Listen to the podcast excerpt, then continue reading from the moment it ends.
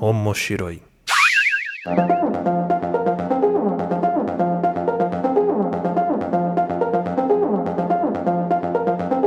Olá a todos, sejam bem-vindos ao Omoshiroi. Eu sou o Luiz Hunziker e estou aqui com a Aline Hunziker. Oi, pessoal, tudo bem? E esse podcast é onde nós vamos discutir os assuntos relacionados com anime, mangá e tudo que envolve o universo otaku e da cultura pop japonesa. Lembrando que o Omoshiroi é um podcast pertencente ao feed do Papo de Louco.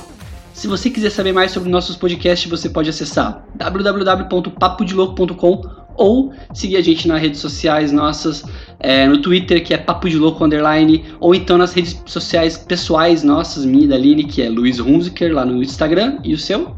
Aline Hunziker. No Instagram também, tá? Se você quiser falar com a gente, procurar a gente, acompanhar a gente, esses são nossos arrobas lá no Instagram. E nesse episódio de hoje a gente vai estar estreando aqui esse Omoshiroi. Omoshiroi, pra quem não sabe o que significa, o que significa Omoshiroi, Aline? Interessante. Então a gente vai estar falando aqui sobre coisas interessantes. Se você viu algum anime, viu algum personagem falando interessante na legenda, presta atenção que ele está falando Omoshiroi, a gente prestou atenção nisso, percebeu essa sacada. E a gente vai estar falando sobre um anime que, interessante, define muito bem ele, porque é um dos animes principais hoje em dia, que é o Attack on Titan. Attack on Titan, que no original em japonês é o Shingeki no Kyojin, é baseado no mangá de 2009 que tem um total de 28 volumes lançados até hoje, é, do autor Hajime Sayama, que é, ganhou em 2013 um anime que fez muito sucesso. Tem um total de 50 episódios até hoje, 8 ovas que estão divididas em 3 temporadas. O anime ele é da Wit Studios, que é responsável também pelo Ancient Magus Bride, pelo Owari no Seraph e por HAL também. E além disso, ele ganhou um filme em live action, três light novels, seis mangás spin-offs e oito jogos. Então, não dá pra negar o sucesso de Attack on Titan do Shingeki no Kyojin, né? Não, com certeza. Tirando o filme, o resto do conteúdo é muito bom. É, o filme, eu confesso que eu não tive nem coragem de ver, porque todo filme que faz adaptação de anime assim fica parecendo um cosplayzão com muito recurso. Então, tem no Netflix. Quem quiser dar uma olhada, mas assim, não recomendo. É, quando foi que você viu pela primeira vez? Perguntando você, porque a gente viu junto, né? É, a gente começou a ver junto e assim, é o tipo de anime, né, que você assiste o primeiro episódio e você já meio que entra em choque. Ou você vai amar e querer devorar todo o conteúdo relacionado imediatamente, ou você não vai curtir muito o estilo. Porque, querendo ou não, é um estilo mais pesado, que, enfim, tem sangue e aquela coisa toda, né? Se você fosse falar uma palavra para descrever a sua primeira reação com Attack on Titan, o que, que você diria? Eu diria que é um assustador. Assustador, eu diria chocante, na minha opinião, porque... É, ele é uma mistura de tudo. É. Não é algo com o qual você tá acostumado. É diferente dos shonens, assim, Naruto, Dragon Ball, esse tipo de conteúdo. Ele tem um público mais específico e é geralmente adolescentes, crianças até. Esse, por exemplo, eu já recomendaria para uma criança assistir, porque pode dar uma traumatizada. É, ele tem todos os. Ele é um shonen, né? Não deixa de ser. Ele tem todas as características de um shonen, né? De ter um protagonista que tenta se superar sempre, ter os amigos que estão em volta ali para ajudar. Ele tem umas. É, uns, um super nível de força conforme vai passando, ele vai É, aumentando a é aquele- força. É, protagonista padrão que começa fraco e que quer se superar, enfim, que quer conquistar o mundo e aquela coisa. Mas pra quem não conhece Attack on Titan, é, o que, que acontece na história? Ela gira em, tor- em torno do personagem principal, que é o Eren Yeager. Ah, ele vive num mundo que a civilização, a cidade dele, um- os humanos, eles são rodeados por muralhas que protegem ele de criaturas gigantes que vivem do outro lado da muralha. Então eles vivem meio que é, cercados ali, protegidos desses monstros que são os titãs.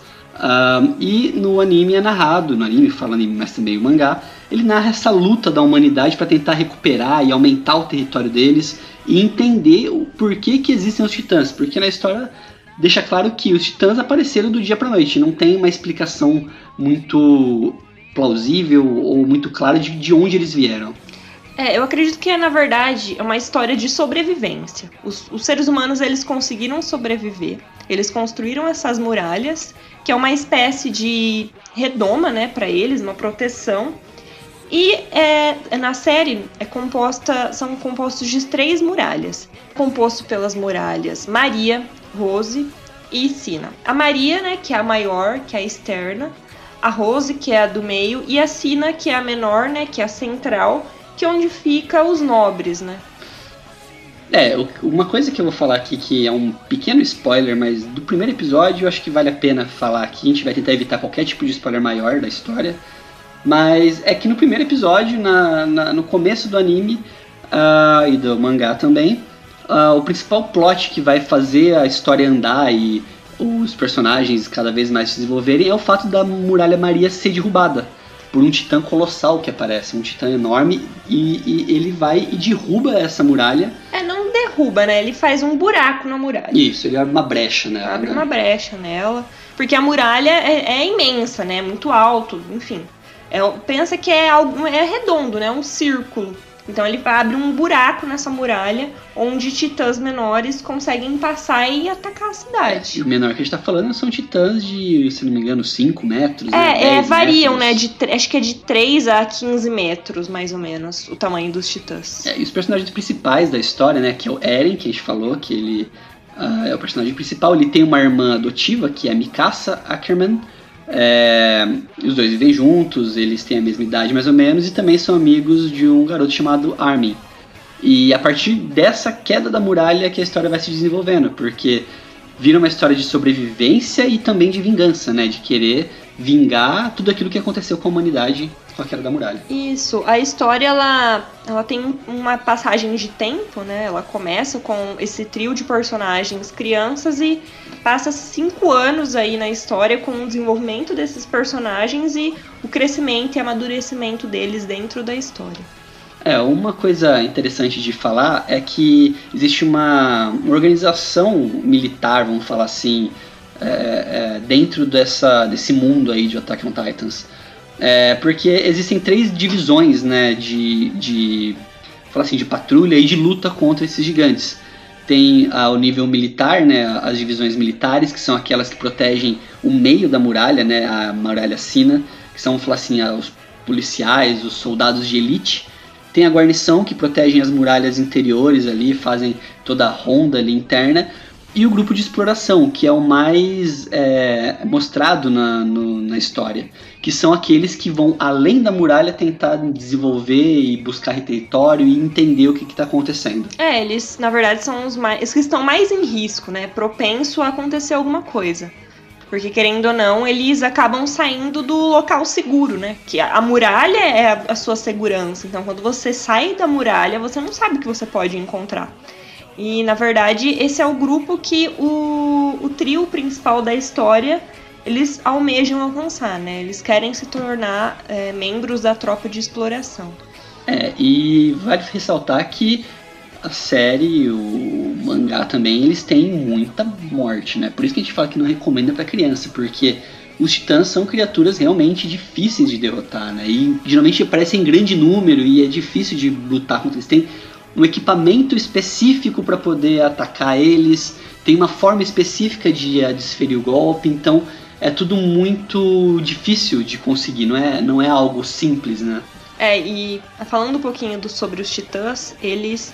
É basicamente como se fosse um ser humano, só que sem a pele. Então eles acabam sendo meio grotescos. E muitos também são deformados.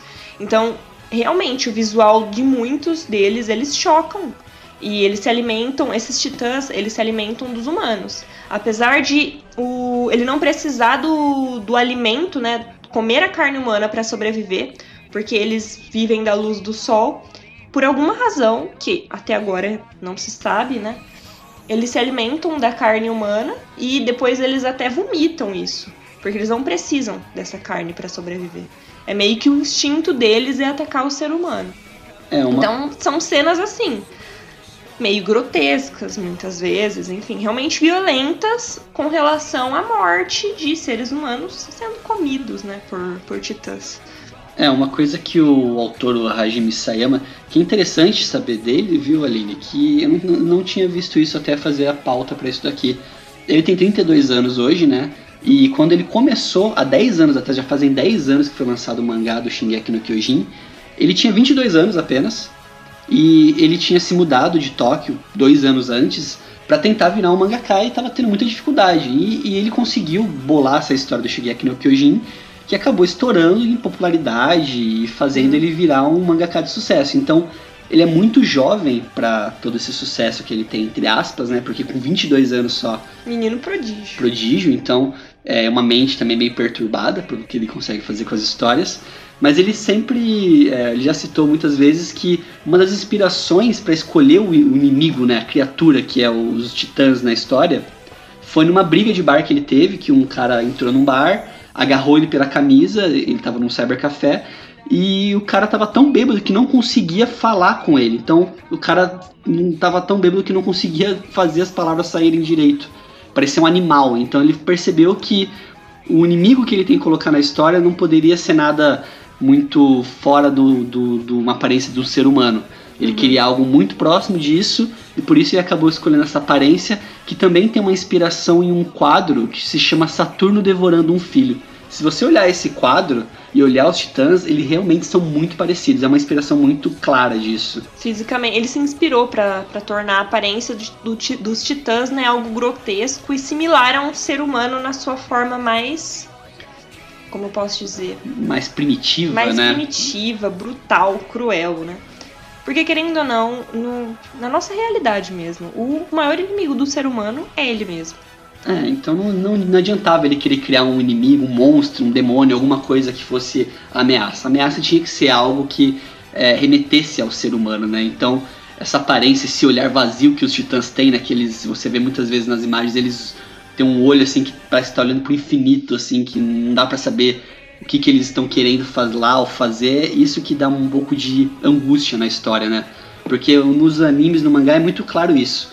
Geralmente você tem pelo olhar do personagem, você entende o sentimento dele. Sim. Se você olhar o olhar dos titãs, é muito vago, você não sabe o que, que ele tá sentindo, o que, que ele tá querendo. É, é sempre o, o mesmo o, olhar. É, e é sempre o mesmo objetivo sempre o mesmo objetivo que é atacar e se alimentar dos humanos. É um, eles simplesmente têm um instinto básico. Eles só fazem isso, né? E o. Sem spoilers, e assim, também a gente ainda não, não conhece muito disso. A série, é, ela busca trazer essas respostas. Por que eles fazem isso? Da onde vêm esses titãs? O que aconteceu com a humanidade? São respostas que, com o desenvolver da série, é, é isso que a gente vai descobrindo, né? É, e também ela é muito vista como uma história de amadurecimento também, né? Porque os personagens, quando começam, eles são crianças ainda, né? E no decorrer da história eles vão juntos crescendo, conhecendo outras pessoas, outros personagens importantes. Um dele que vale até de comentar aqui é, por conta da popularidade, da popularidade né? dele, né? Que é o Levi. Que eu acho que é um, hoje, se for perguntar qual é o personagem mais, mais emblemático e mais popular, do Attack on Titans, eu acho que é o Levi. E eu tenho a impressão, quando eu comecei a, a, a assistir, que ele tinha cara de ser um personagem descartável, na minha opinião. Não parecia um personagem que fosse pra, pra ter uma continuidade muito grande uhum. na história, mas ele, ele hoje. Ele, ele foi é... crescendo, né, muito Isso. dentro da história. Mas uma coisa que eu falo é não se apegue a ninguém. O estilo desse autor me lembra muito George Martin, né? Não se apegue a ninguém, porque não se sabe quanto essa pessoa pode sobreviver, né? Quão importante ela é, né? Então, Aline, se você fosse dar uma nota, vamos falar uma nota pra Attack on Titan? Olha, pra mim, Naruto sempre vai ser o 10, que é meu anime favorito da vida toda. Pode ter todos os seus clichês, os seus problemas e tudo mais, mas nada supera. Mas eu gosto muito é, do estilo, enfim, da forma de, de retratar é, a humanidade que o Attack on Titan traz. Então eu diria que ele vale um 9. Ó, eu vou dar uma notinha um pouco menor, eu acho que Attack on Titans vale um 8. Mas entre um 9 e um 8 vale a pena vocês que não conhecem procurarem. Se vocês conhecem, tentem buscar mais material, tentem ir atrás das ovas, atrás dos spin-offs, porque tem muita coisa de Attack on Titan que vale muito a pena. Ah, e o, é legal citar também que atualmente a Panini aqui do Brasil ela publica um mangá. Então, quem se interessar pode comprar o mangá e ler, ou também você consegue achar online os capítulos, é, é bem tranquilo. Tem português, para quem não sabe inglês, espanhol, é facinho de achar. E o, o anime atualmente tá em andamento também. Então continua saindo episódio. Então é legal para acompanhar. E quem não gostar muito de ler um mangá, não são muitos episódios do anime. Então rapidinho é, você consegue... 50 episódios, rapidinho você consegue matar e acompanhar essa história muito Exato. boa. Então, pessoal, muito obrigado por estarem com a gente aqui nesse episódio aqui do Omoshiroi, esse piloto desse programa que a gente quer tentar trazer para vocês mais vezes. E se vocês tiverem alguma recomendação, alguma sugestão, alguma observação do que a gente falou aqui hoje, mandem um e-mail para contato@papodelouco.com que a gente vai estar tá tentando responder e trazer aquilo que vocês sugerirem. Sugiram anime, sugiram mangás, coisas para nós falarmos aqui no programa que nós queremos ouvir o que vocês têm a falar. Muito obrigado. Obrigado, pessoal. E até a próxima.